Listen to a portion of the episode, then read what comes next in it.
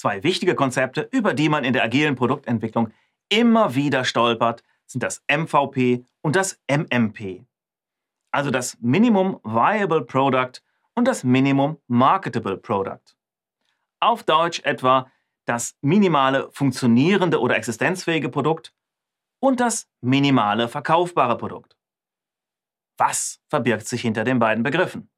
Na, in klassischen Projekten werden oft komplette Produkte quasi in einem Wurf entwickelt und danach dann getestet. Im Agilen aber, da will man ja in kurzen Entwicklungszyklen arbeiten. Man will möglichst früh wissen, ob und wie ein Produkt funktioniert.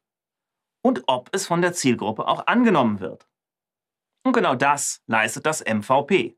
Eine frühe Antwort auf die Fragen, funktioniert es und wird es angenommen? Das MVP, das Minimum Viable Product, ja, der Begriff wurde durch das Buch The Lean Startup von Eric Ries bekannt.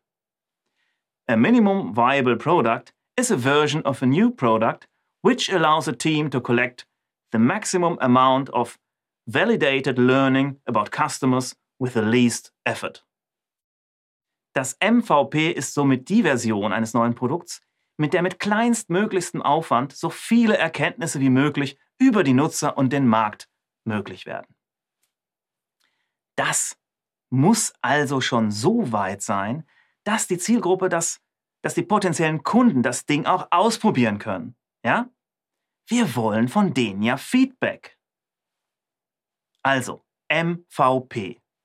Einmal Minimum mit einem geringen Aufwand wird eine geringe Anzahl von Funktionen in hoher Qualität umgesetzt. Viable das Produkt ist trotz reduzierter Funktionen bereits für einen bestimmten Einsatzzweck geeignet. Ja, und was ist dann das MMP, das Minimum Marketable Product? Na, das ist der nächste logische Schritt bei der Entwicklung. Ein Produkt mit Kernfunktion, das schon als frühe Version verkaufbar ist. Ja? Umsatz oder Abonnenten. Weiterentwickeln kann man das dann immer noch aber es bringt schon gleich zu Beginn einen Nutzen für das Unternehmen. MVP und MMP verfolgen also unterschiedliche Zwecke. Das MVP zur Validierung von Annahmen und zum Kennenlernen von Kundenpräferenzen. Das MMP als Werkzeug, um Produkte schnell auf den Markt zu bringen, zur Verkürzung von Time to Market. Ja, und das beides kann natürlich auch identisch sein. Denken Sie zum Beispiel an eine App. Ja?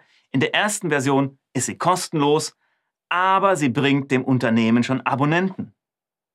Und es gibt wichtiges Nutzerfeedback. Da bekommen Sie sofort wertvolles Feedback und Sie kommen gleichzeitig schon in den Markt durch die Abonnenten.